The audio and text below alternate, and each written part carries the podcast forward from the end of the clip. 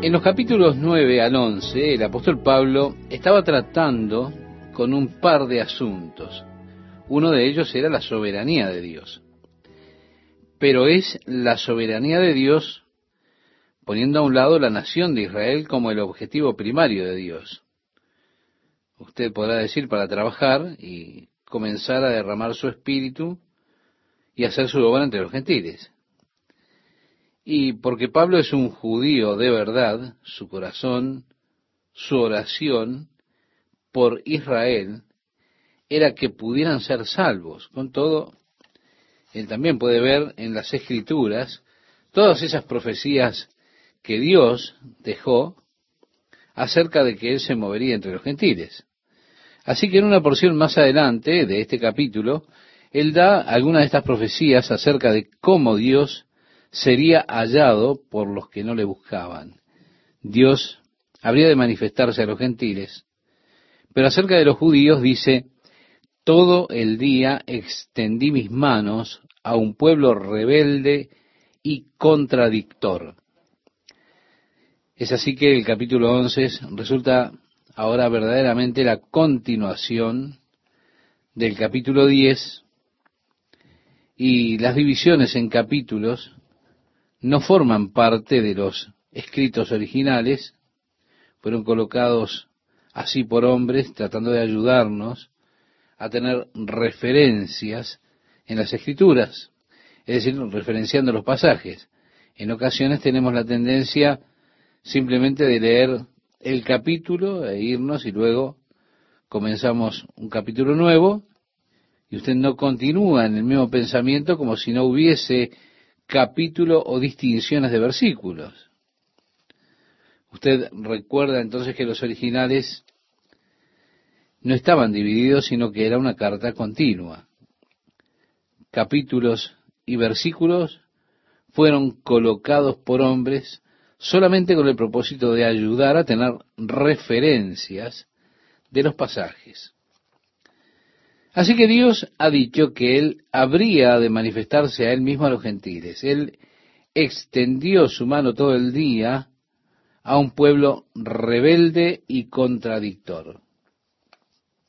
Comienza este capítulo 11 diciéndonos, digo pues, ¿ha desechado Dios a su pueblo? En ninguna manera. Es muy triste que una rama de teólogos declaran que Dios ha expulsado definitivamente a su pueblo.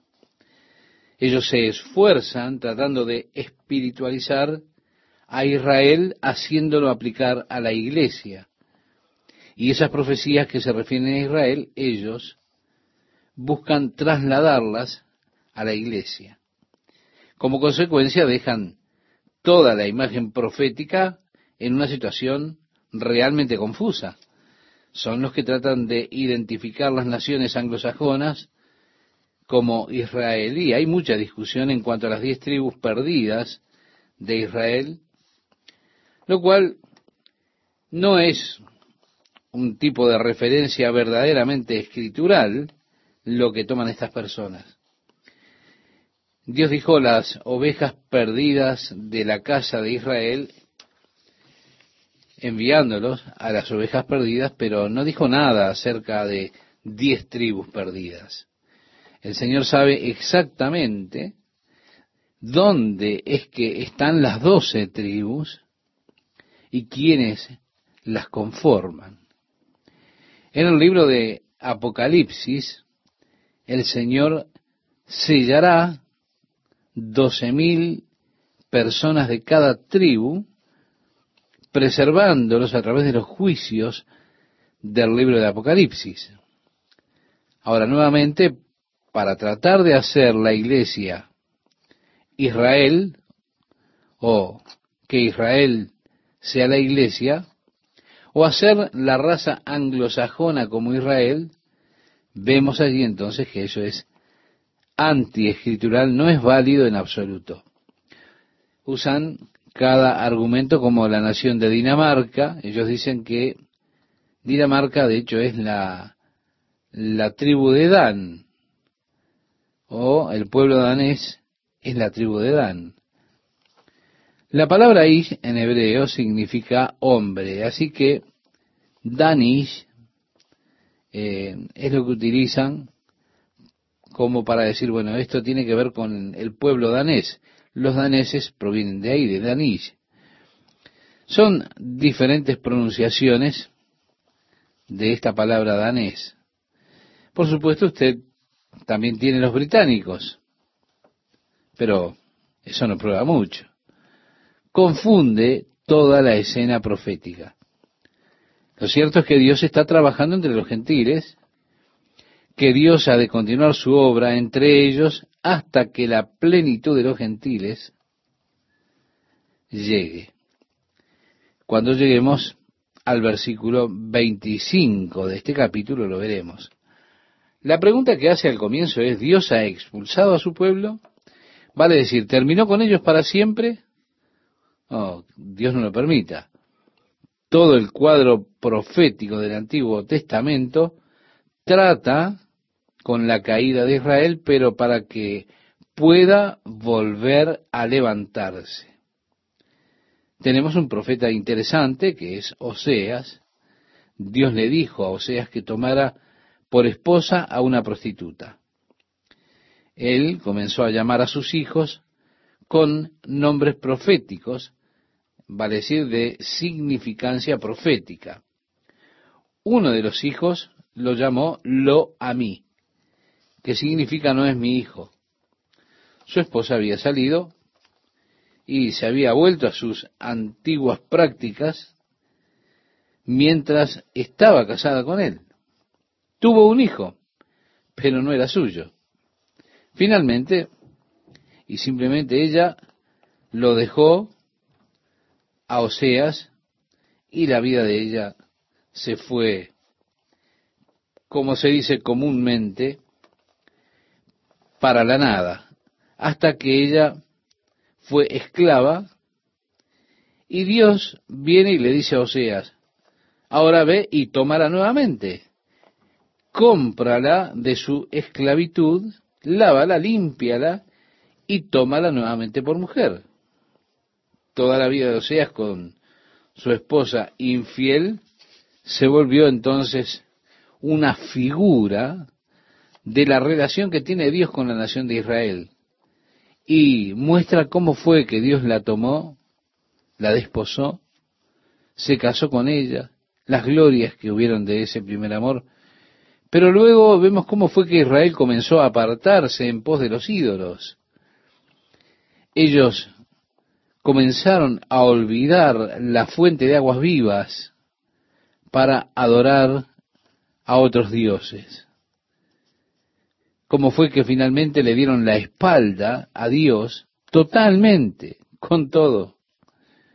El amor que Dios tiene es un amor que no muere, y así los trajo de regreso.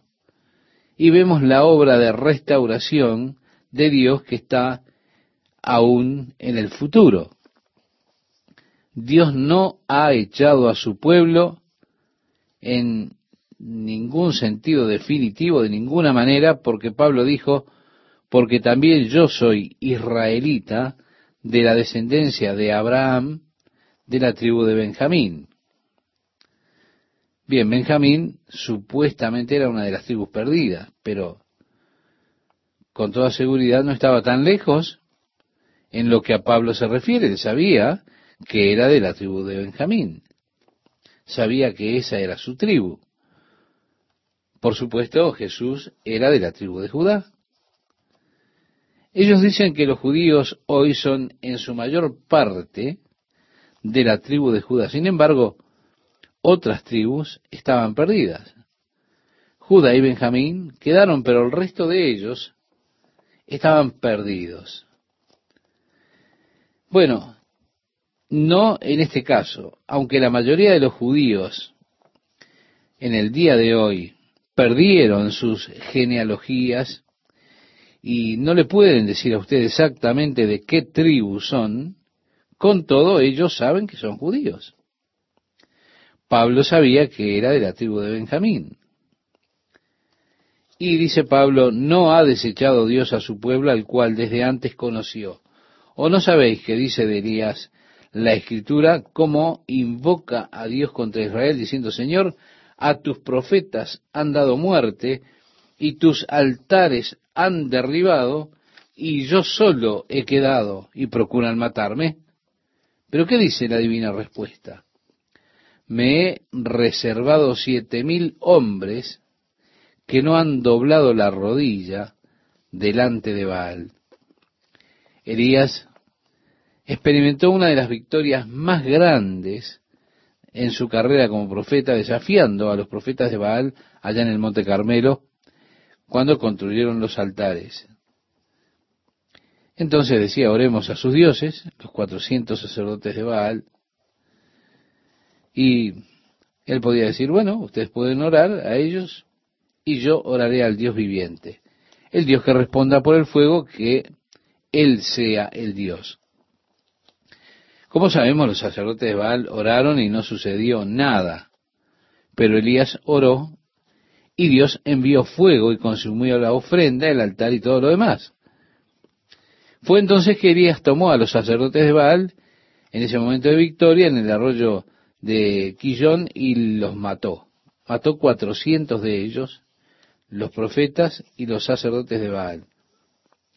Al día siguiente, cuando Jezabel, que era la esposa del rey malvado, encontró lo que había hecho Elías, ella dijo, Dios, hazme a mí así si no tengo la cabeza de este hombre.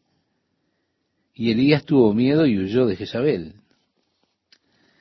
Es tan típico como en los tiempos de gran prueba que tenemos que vivir, y con frecuencia son tiempos de gran victoria. Por lo tanto, Elías tuvo una victoria tremenda, pero ahora él está en la tierra y está huyendo de esa reina. Él no temió enfrentar a cuatrocientos profetas y sacerdotes de Baal, pero ahora está una mujer muy enojada. Y él se fue corriendo hacia el área del monte Sinaí y allí se escondió en una cueva. Y cuando está allí a la entrada de la cueva, el Señor dijo, Elías, ¿qué estás haciendo? Elías respondió, he sido celoso de Dios. Ellos todos se han apartado de ti y he quedado yo solo y me buscan para matarme. Dios, en otras palabras, le estaba diciendo, Dios, soy lo último que te queda y ellos buscan mi cabeza. Pero sabemos que Dios le respondió a Elías, tengo siete mil que no se han inclinado ante Baal había un remanente, un remanente fiel que había quedado allí. Dios sabía quiénes eran. Dios les había numerado.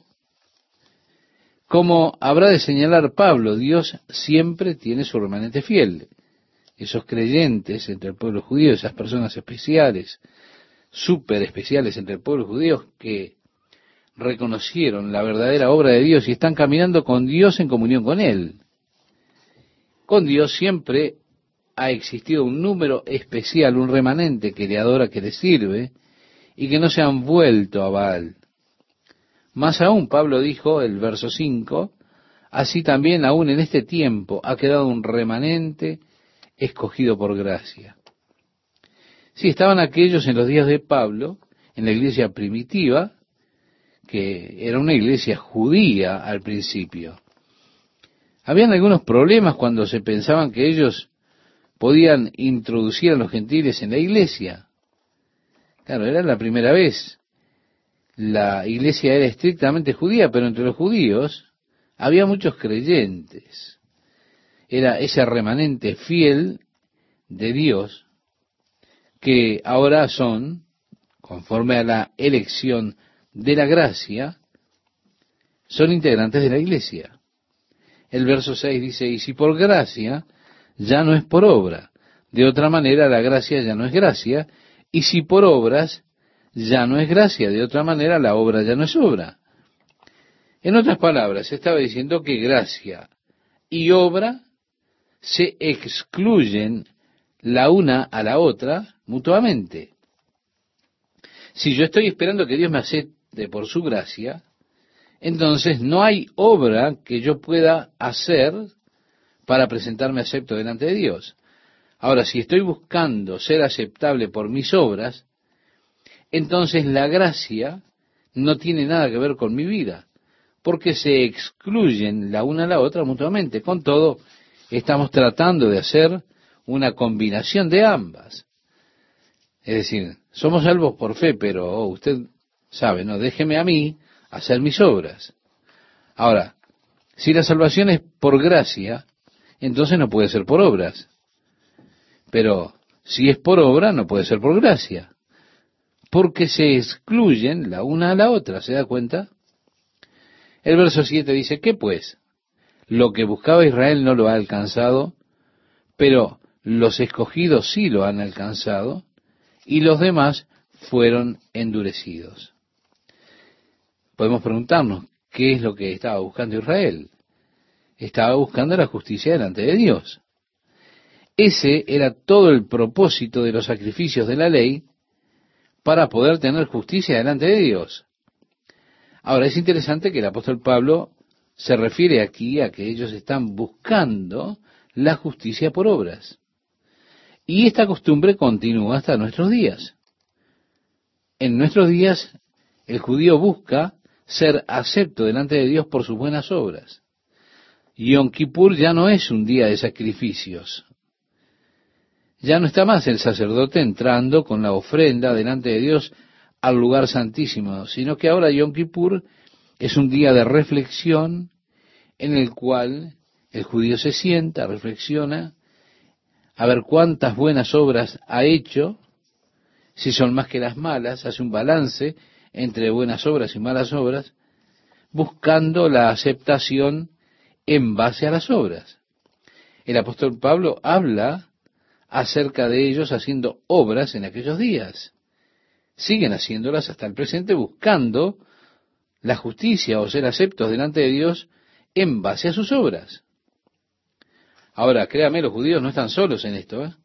Ese mismo concepto ha avanzado mucho en la iglesia, de manera que en muchas iglesias diferentes hay personas que buscan por sus obras ser aceptos delante de Dios. Diciendo, y Dios me va a aceptar si soy fiel a las ordenanzas de la iglesia, a los sacramentos de la iglesia, si hago esto o aquello o lo demás allá, y ellos siempre están buscando ser aceptados en cuanto a sus obras, en base a sus obras. Ahora, cuando usted está mirando sus buenas obras como base de ser aceptado delante de Dios, seguramente surgirán muchas obras que no son buenas. Y es por eso que estas personas tratan de esforzarse y ser verdaderos obradores. Ellos tienen la práctica de ir alrededor del mundo casa por casa. Es fácil diferenciarlos cuando vienen. Ellos, algunos de ellos vienen en bicicleta con camisa blanca y corbata y un carterito. Y usted ya sabe de quién se trata. Pero si es de las obras, entonces ya no tiene más nada que ver la gracia, porque ambas no pueden ir juntas. Así que Israel no tuvo aceptación delante de Dios, no pudo alcanzar una posición justa porque la buscaban por sus obras, en donde ya había sido obtenida la elección, era por la gracia el resto estaba ciego. El verso 8 dice, como está escrito, Dios les dio espíritu de estupor, ojos con que no vean y oídos con que no oigan hasta el día de hoy. Y David dice, bueno, antes de ir a lo que dice David, Pablo comienza a citar algunos pasajes de las escrituras del Antiguo Testamento para probar aquí su tesis.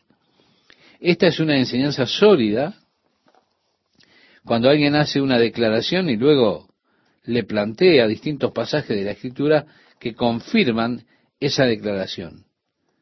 Él cita primero a Isaías, después cita a David que dijo, sean oscurecidos sus ojos para que no vean, y agóbiales la espalda para siempre. Digo pues, ¿han tropezado los de Israel para que cayesen? En ninguna manera, pero por su transgresión vino la salvación a los gentiles para provocarles a celo. Es decir, habiendo tropezado con eso, debieran estar, estar fuera del juego para siempre, podríamos decir. Pero es claro aquí la escritura. Digo, pues han tropezado los Israel para que cayesen. Y Pablo dice, en ninguna manera. Pero por su transgresión vino la salvación a los gentiles para provocarles a celos. Y si su transgresión es la riqueza del mundo y su defección la riqueza de los gentiles, ¿cuánto más su plena restauración? Se da cuenta, Dios no ha desechado a Israel. ¿Qué tal amigas, amigos? Es un gusto para mí compartir estos momentos de estudio y reflexión de la palabra de Dios. En este versículo 12, donde el apóstol Pablo dice, y si su transgresión es la riqueza del mundo, está diciendo en otras palabras, con Israel cayendo del lugar de favor divino que tenía, en el sentido de que Dios los apartó para poder obrar entre el pueblo gentil, es decir, entre aquellos que no son judíos, obrar entre ellos su obra de gracia, al ser ellos apartados por Dios, nos trajo a nosotros las riquezas de la gracia de Dios, sus bondades y su amor hacia nosotros. Continúa diciendo, y su defección, la riqueza de los gentiles. ¿Cuánto más su plena restauración? Esto nos dice que Dios aún ha de obrar con el pueblo de Israel. Cuando llegue el tiempo y Dios comience nuevamente a trabajar con Israel, si su caída trajo tal gloria al mundo gentil, ¿qué será cuando Dios restaure a Israel? Pero por supuesto, llegará esa era del reino, esa gloriosa era que nosotros estamos también esperando. Dice ahora el versículo 13, porque a vosotros hablo, gentiles. Por cuanto yo soy apóstol a los gentiles, honro mi ministerio. Ahora el apóstol Pablo está hablándole a los gentiles. Y él se llama a sí mismo o se presenta a sí mismo como apóstol a los gentiles. Pablo, por supuesto, pagó un precio para estar en esta posición como apóstol de los gentiles. Él tuvo que tomar o asumir toda clase de tonterías que hacían las personas, especialmente por parte de los judíos. Ellos lo consideraban un traidor porque él les estaba diciendo a los gentiles que no necesitaban obedecer la ley de Moisés para para ser aceptados por Dios, que todo lo que tenían que hacer era creer en Jesucristo. Les decía a los gentiles que no había que ofrecer sacrificios en el templo para ser salvos, que todo lo que tenían que hacer era simplemente creer en Jesucristo. Y por supuesto, esto trajo un gran conflicto entre aquellos judíos que buscaban la justicia mediante la ley de Moisés. En definitiva, Pablo era una amenaza para ellos así como la declaración de que una persona podía ser salva por medio de la fe en Jesucristo, solamente en el día de hoy podemos mirar que es una amenaza aún para muchas iglesias, muchos sistemas de iglesias hacer esta declaración.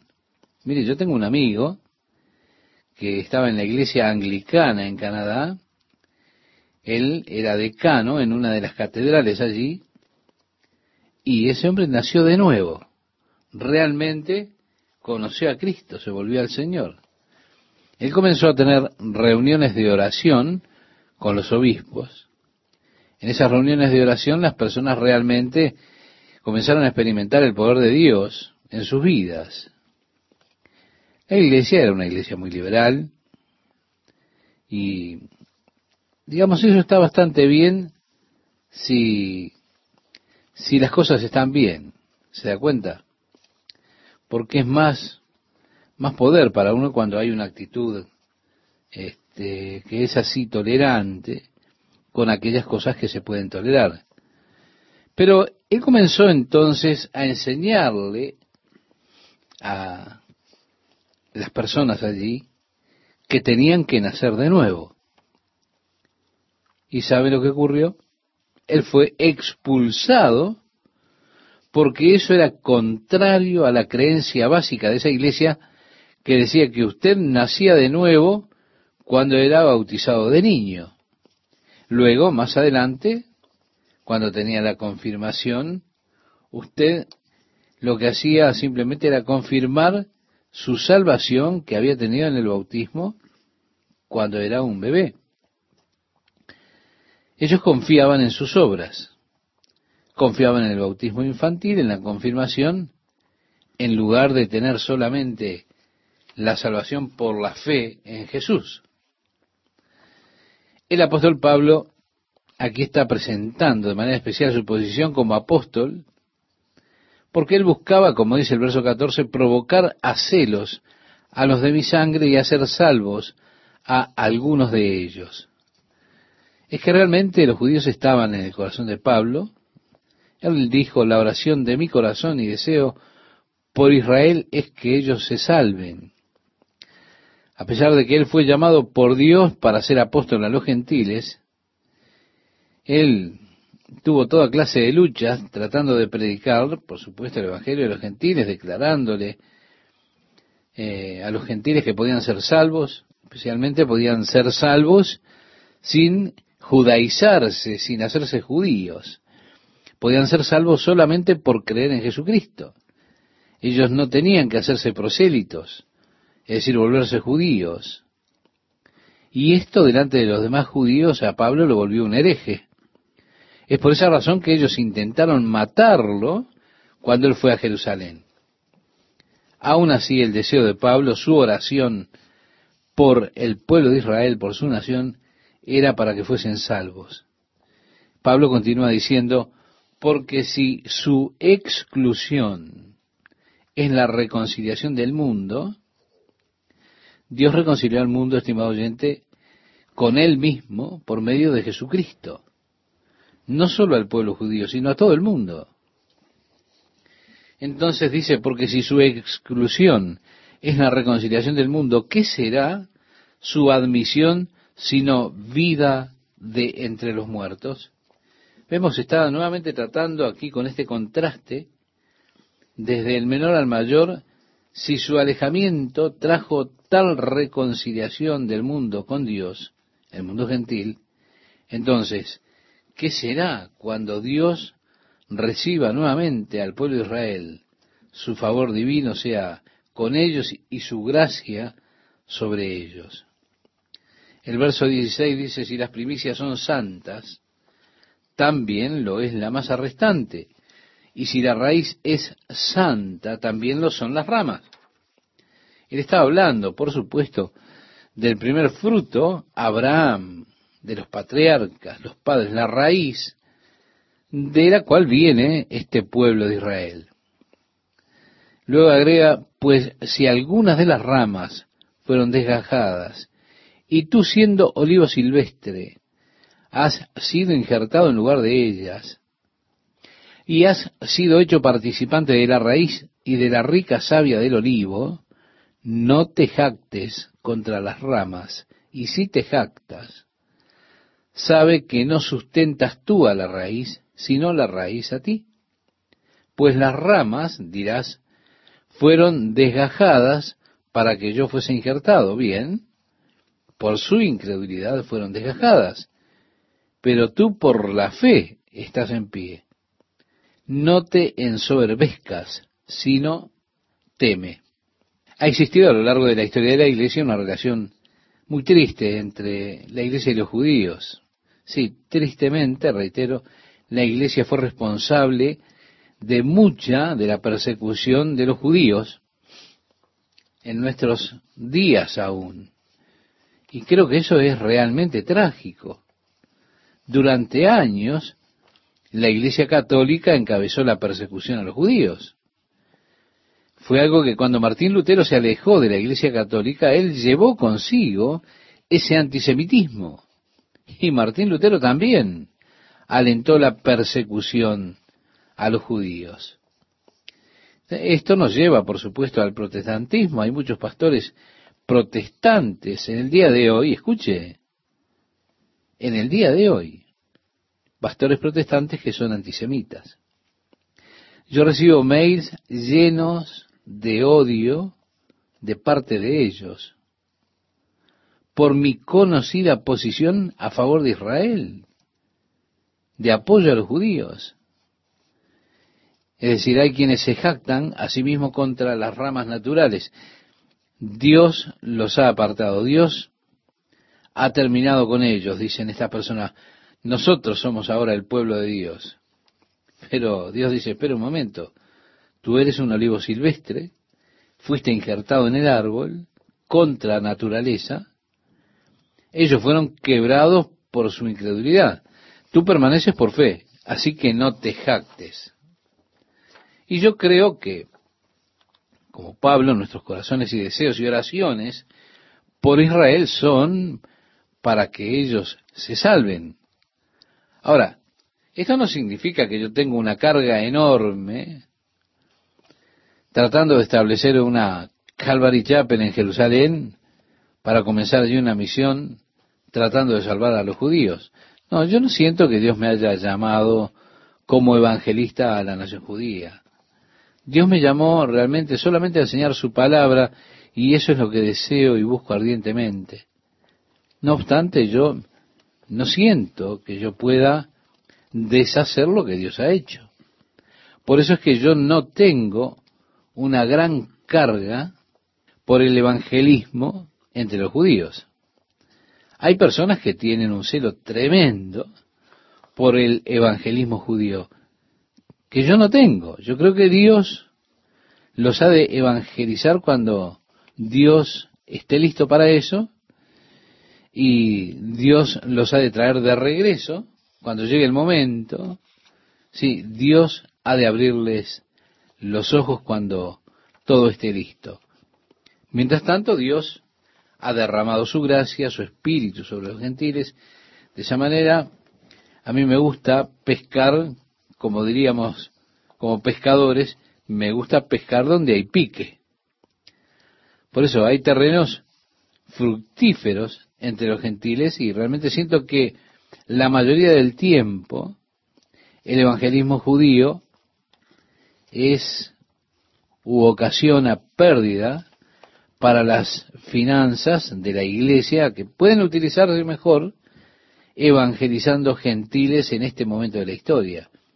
Cuando llegue el día, Dios mismo se revelará a sí mismo a la nación judía, es decir, a Israel, y obrará entre ellos. Así que a mí me gusta salir y provocarlos a celos y decirles lo maravilloso que es su Mesías, lo que Él ha hecho por mí, cuánto lo amo a Él. Hablarle de lo glorioso que es caminar en comunión con Dios, tener paz con Dios y gozo de Dios, decirles qué glorioso Mesías tienen ellos. Me gusta provocarlos a celos.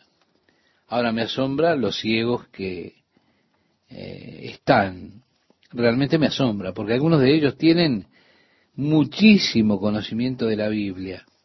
Y aún así están totalmente ciegos cuando llegan a la persona de Jesucristo. Como decía Pablo, la ceguera ha sucedido a Israel. Es una verdad. Hace unos años estaba hablando en un congreso internacional en Jerusalén, compartiendo la plataforma con el primer ministro de ese momento, y yo recibí algunos mails llenos de odio de parte de algunos rabinos del área de Meollarem en Jerusalén, rabinos que son ultra ortodoxos, que me reprendían por intentar apoyar a la nación de Israel con el entendimiento del cristianismo, porque el propósito de esa reunión era tener entendimiento entre los judíos y los cristianos evangélicos. A ver si nos podíamos entender. Y estos rabinos radicales me escribieron aquellas cartas reprendiéndome y diciéndome que yo no tenía nada que hacer allí, ¿se da cuenta? Israel no tiene derecho siquiera a existir como una nación porque para ellos el Mesías aún no ha venido. Ellos todavía no tienen su templo. Ellos mismos están totalmente opuestos a la nación de Israel, pero ellos viven allí y me escribieron esas cartas. Yo había estado hablando con unos guías por mucho tiempo dándoles testimonio y yo les dije, vengan, quiero mostrarles algo. Ellos estaban muy felices y decían, es tan bueno que usted esté aquí, es maravilloso, y cosas por el estilo. Yo les dije, miren lo que me enviaron algunos rabinos. Y les di esas cartas odiosas para que las leyeran. Ellos las leyeron y dijeron, esto es basura. Estos hombres son solo un grupo de fanáticos religiosos. No saben de lo que hablan. Solamente son fanáticos religiosos. Entonces yo le dije, pero ellos son rabinos. Y me dijeron, oh, sí, pero son fanáticos religiosos. Entonces les respondí, ¿quiere decir que un rabino puede ser un fanático religioso? Y me dijeron, oh, sí, sí. Entonces yo dije, ustedes se han puesto a pensar que probablemente esa misma clase de rabinos fueron los que rechazaron a Jesús como Mesías porque él no cumplía con sus patrones? Un grupo de, radicales y aún así, el día de hoy ustedes están siguiendo a esos radicales. Se quedaron sin nada para decirme. Bueno, yo me guardé mi pequeño testimonio que di delante de ellos. Pero ellos fueron quebrados por su incredulidad y nosotros permanecemos por la fe en Jesús. El versículo 21 dice, porque si Dios no perdonó a las ramas naturales, a ti tampoco te perdonará. En el capítulo 15 del Evangelio de Juan decía Jesús, yo soy la vid verdadera y mi Padre es el labrador. Todo pámpano que en mí no lleva fruto lo quitará, y todo aquel que lleva fruto lo limpiará para que lleve más fruto. Ya vosotros estáis limpios por la palabra que os he hablado. Permaneced en mí y yo en vosotros. Como el pámpano no puede llevar fruto por sí mismo si no permanece en la vida, así tampoco vosotros si no permanecéis en mí. Yo soy la vid, vosotros los pámpanos. El que permanece en mí y yo en él, éste lleva mucho fruto, porque separados de mí nada podéis hacer. ¿sí? Permanecer en mí. Vemos el énfasis en permanecer. Nosotros somos ramas y hemos sido injertados contra naturaleza en el buen olivo. Y estamos recibiendo las bendiciones de Dios, las bendiciones de las promesas que Dios le hizo a Abraham, a David. Hemos recibido el beneficio de ellos cuando recibimos por la fe a Jesucristo fuimos hechos partícipes de las riquezas, de la totalidad del amor de Dios, la gracia de Dios que prometió a Abraham, a Isaac, a Jacob, a David. Ahora nosotros permanecemos solamente por la fe. Y somos alentados nuevamente a permanecer de esa manera. Y dice, porque si Dios no perdonó a las ramas naturales, a ti tampoco te perdonará. Mira pues la bondad y la severidad de Dios, la severidad ciertamente para con los que cayeron. Sí, fue muy severo Dios para los que cayeron de Israel, que cayeron del lugar del favor y las bendiciones de Dios. Y agrega, pero la bondad para contigo si permaneces en esa bondad, pues de otra manera tú también serás cortado. Y aun ellos si no permanecieren en incredulidad, serán injertados, pues poderoso es Dios para volverlos a injertar.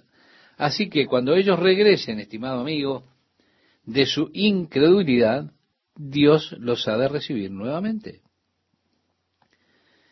Dice el verso 24, porque si tú fuiste cortado del que por naturaleza es olivo silvestre, y contra naturaleza fuiste injertado en el buen olivo, es decir, fuiste cortado de ese olivo silvestre que es la raza gentil, aquellos que no son judíos, y has sido injertado al buen árbol, ¿cuántos más estos, dice Pablo, que son las ramas naturales, serán injertados en su propio olivo? Porque no quiero, hermanos, que ignoréis este misterio para que no seáis arrogantes en cuanto a vosotros mismos. Ahora, ignorar qué misterio. El misterio que Dios aún va a tratar con la nación de Israel como nación. Desafortunadamente hay muchas personas que son ignorantes de este misterio. Muchos pastores lo ignoran. Dice a continuación que ha acontecido a Israel endurecimiento en parte hasta que haya entrado la plenitud de los gentiles. Dios envió su Espíritu Santo al mundo. Allí, por las carreteras, los caminos, forzando a los hombres a venir a la gran cena. ¿Cómo narraba, si usted recuerda, Jesús en la parábola? ¿Recuerda al rey? ¿Cómo había preparado una gran cena? Y le dijo a los siervos, vayan a los invitados e invítenlos a que vengan a comer. Los siervos regresaron diciendo, ellos dijeron que no podían venir y dieron las diferentes excusas. Y fue por eso que el rey dijo entonces, salgan a los caminos, inviten a los hombres a venir a mi casa. Los invitados rechazaron la invitación. Por eso, esa invitación vino para nosotros, los gentiles. La ceguera le sucedió en parte a Israel, no a todo Israel. Aún hay un remanente que cree, pero una parte de Israel hasta que haya entrado la plenitud de los gentiles. Yo creo que Dios sabe exactamente cuántos gentiles vendrán a participar de la boda. Creo que Dios sabe el número exacto, porque Él es un Dios omnisciente, que todo lo sabe. Así que tiene que saber el número exacto, porque eso significa tener omnisciencia, todo conocimiento, que Él lo sabe todo. Y yo creo totalmente que Dios conoce y tiene el número específico de gentiles que han de creer para ser parte, formar parte del reino de Dios. Ese número que se refiere a la plenitud de los gentiles. ¿Qué tal amigas, amigos? ¿Cómo están? Mi oración a Dios es que estos estudios sirvan para su crecimiento espiritual y para que usted tenga una mayor comunión con Dios. El apóstol Pablo aquí está presentando de manera especial su posición como apóstol, mientras buscaba, como dice el versículo 14, provocar a celos a los de mi sangre y hacer salvos a algunos de ellos. Es que realmente los judíos, el pueblo de Israel, estaba en el corazón de Pablo. Pablo decía, la oración de mi corazón y deseo por Israel es que ellos se salven. A pesar de que él fue llamado por Dios para ser apóstol a los gentiles, él luchó mucho predicando el Evangelio a los gentiles, declarándole a los gentiles que podían ser salvos, especialmente sin hacerse judíos. Ellos podían ser salvos tan solo por creer en Jesucristo. No tenían que hacerse prosélitos, no tenían que volverse judíos. Bueno, el hecho de expresar estas cosas transformó a Pablo delante del pueblo judío en un hereje y por esa razón intentaron matarlo cuando él vino a Jerusalén. Aún así, continuaba en el corazón de Pablo ese deseo y la oración de Pablo para que Israel fuese salvo.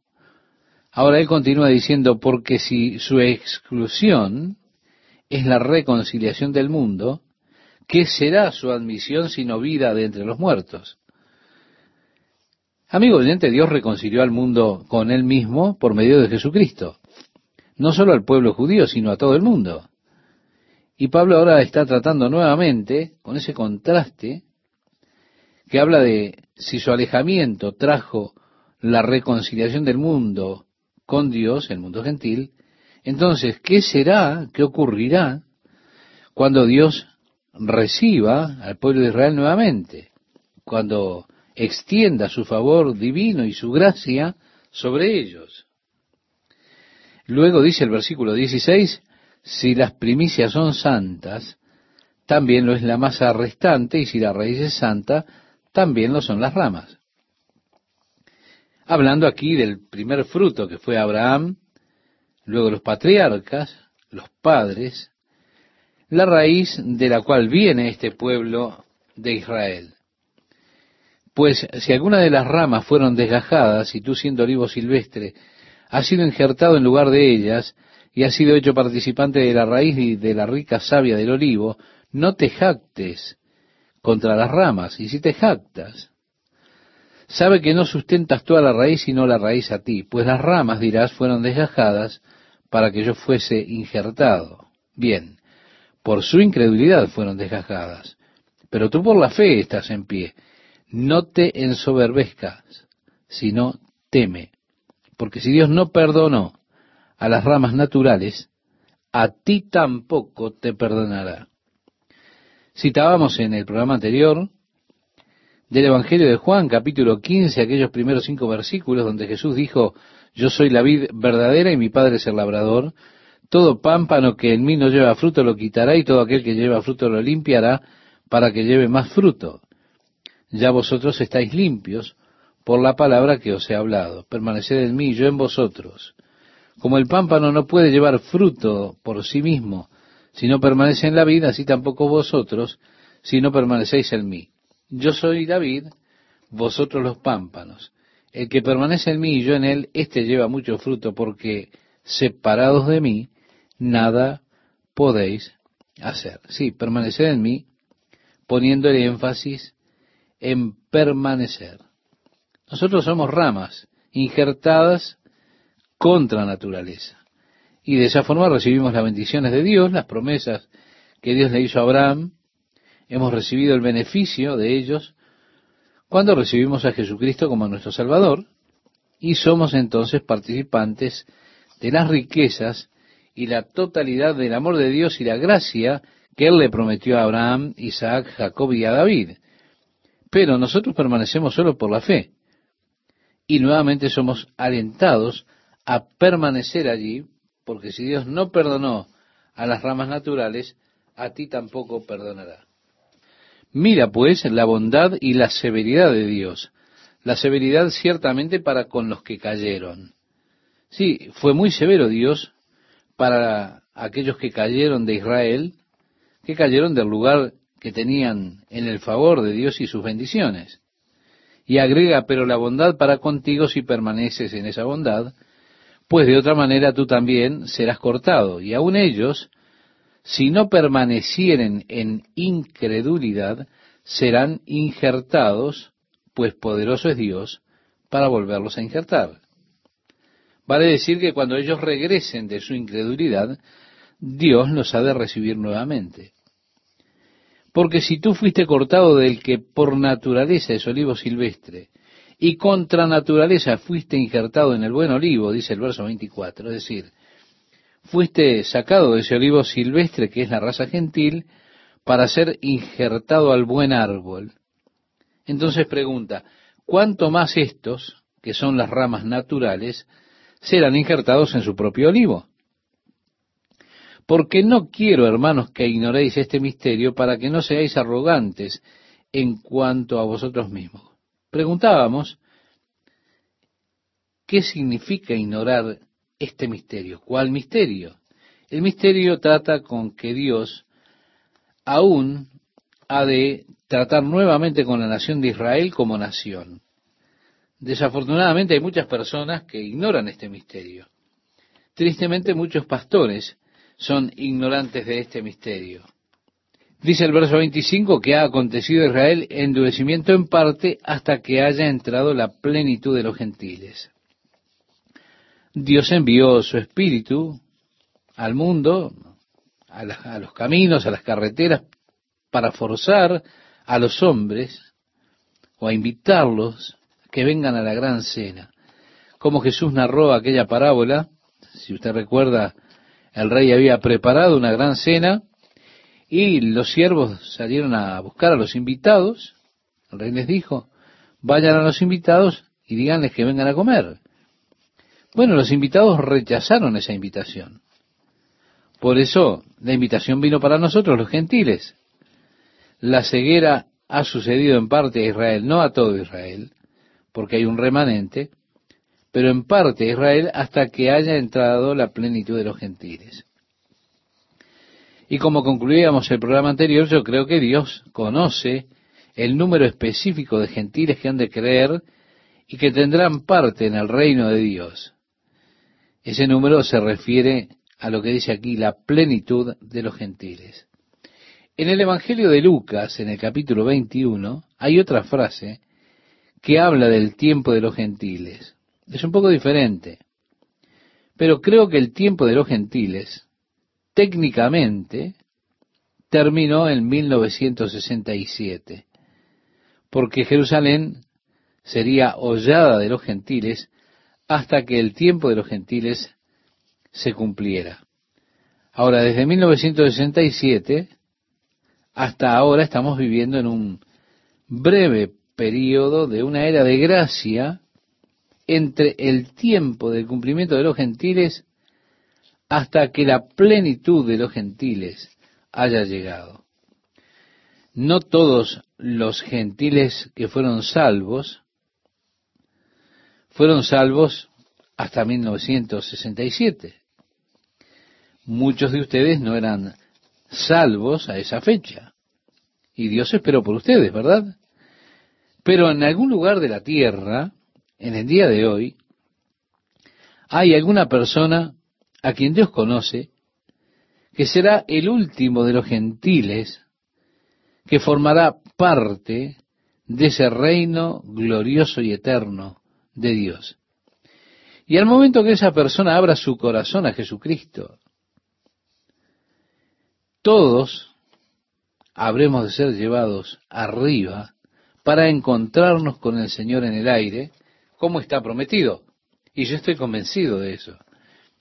Es como aquel que camina por Disneylandia y están todas esas luces relampagueando, suenan las trompetas, los tambores y le dicen a usted, usted es el visitante número 5 millones de Disneylandia.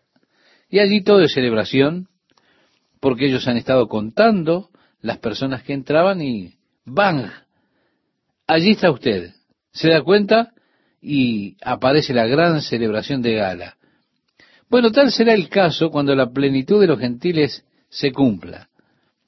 Dios ha llamado fuera a un pueblo para sí. Así que yo estoy agradecido que Dios me haya llamado. Estoy agradecido que me haya escogido para ser parte del reino de Dios.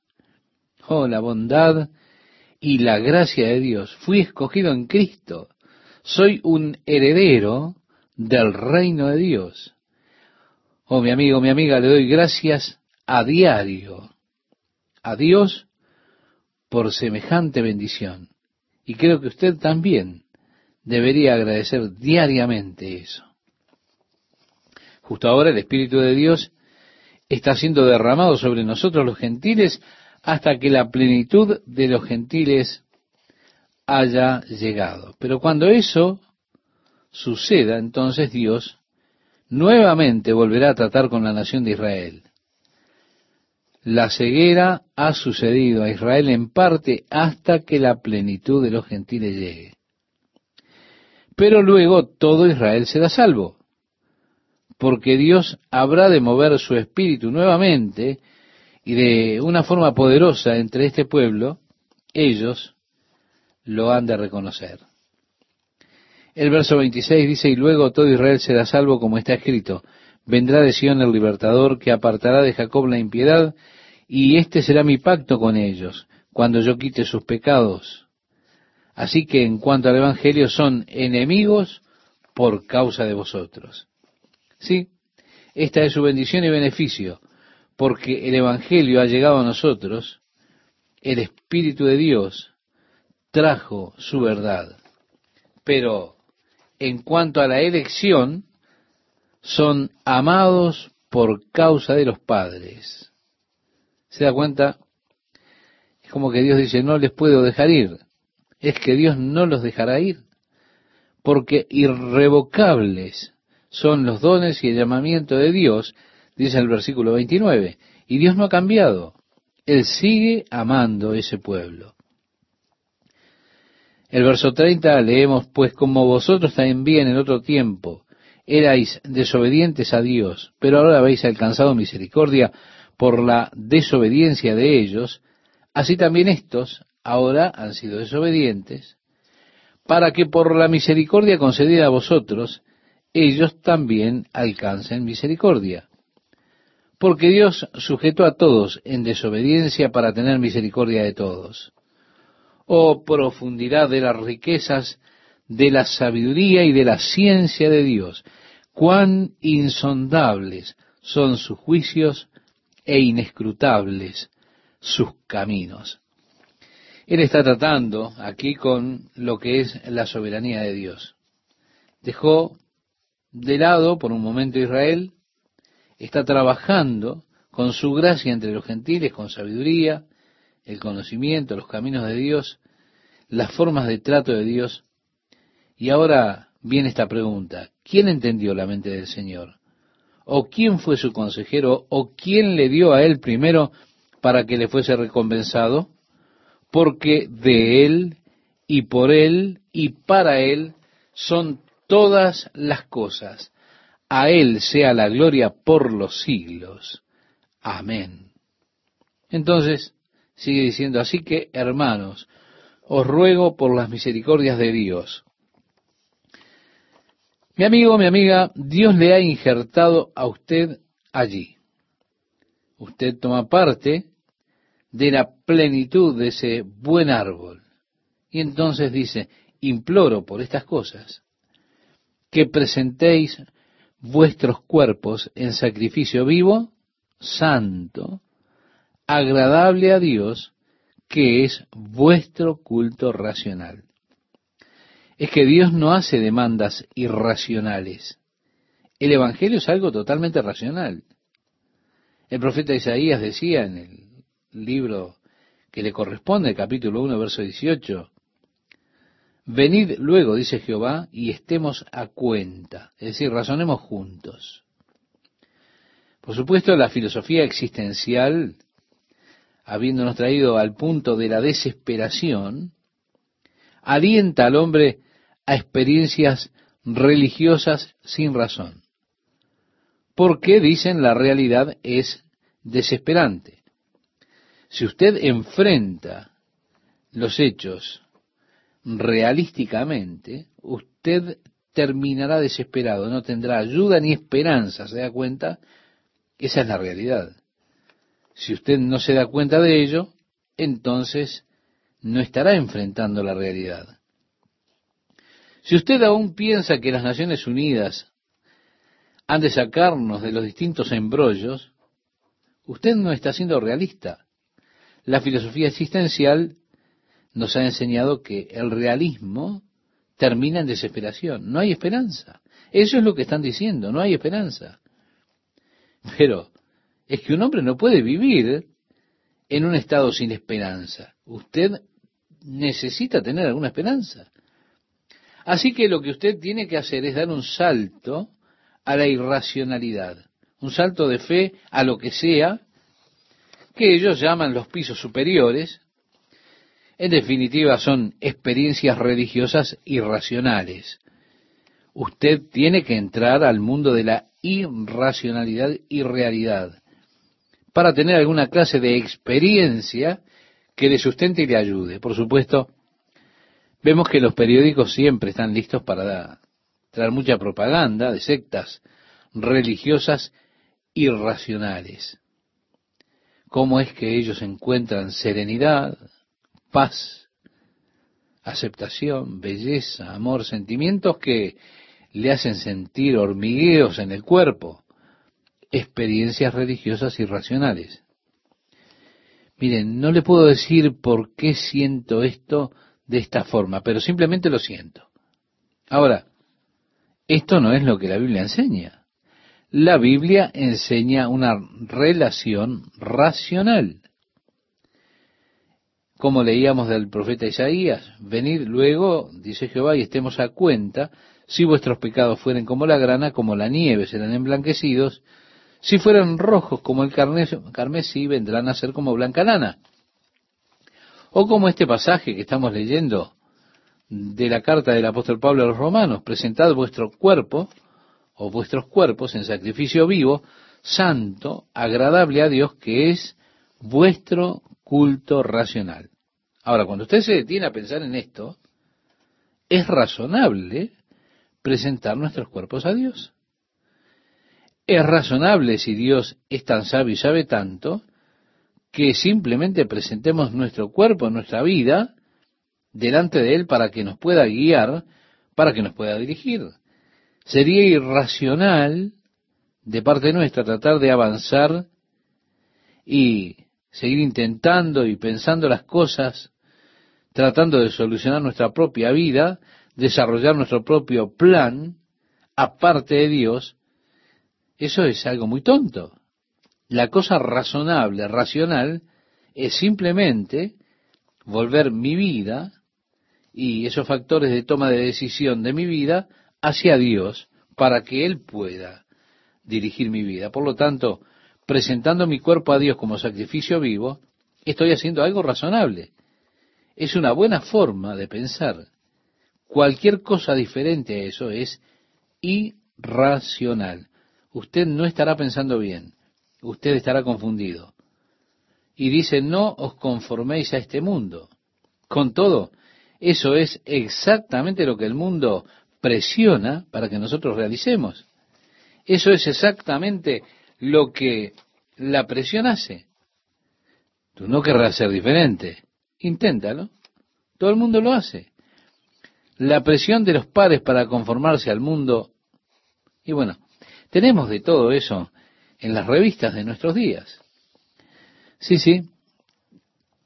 Tenemos eso en la televisión, que si usted no se conforma a los estándares del mundo, algo anda mal en usted. Pero seguirá diciendo este pasaje, no os conforméis a este siglo, sino transformaos por medio de la renovación de vuestro entendimiento para que comprobéis cuál sea la buena voluntad de Dios, agradable y perfecta. ¿Cómo puedo conocer la voluntad de Dios para mi vida? Quizá esa sea su pregunta. Bueno, puedo saber la voluntad de Dios para mi vida si simplemente rindo mi vida a Él. Como rendí mi cuerpo a Dios y busco vivir según Dios, en la medida que lo haga, Dios revelará su voluntad a mi vida. Mi vida se volverá una revelación progresiva de la voluntad de Dios para mí. Por lo tanto, si le presento mi vida a Dios, le estaré presentando los asuntos de mi vida a Él. Le habré encomendado mi vida a Dios.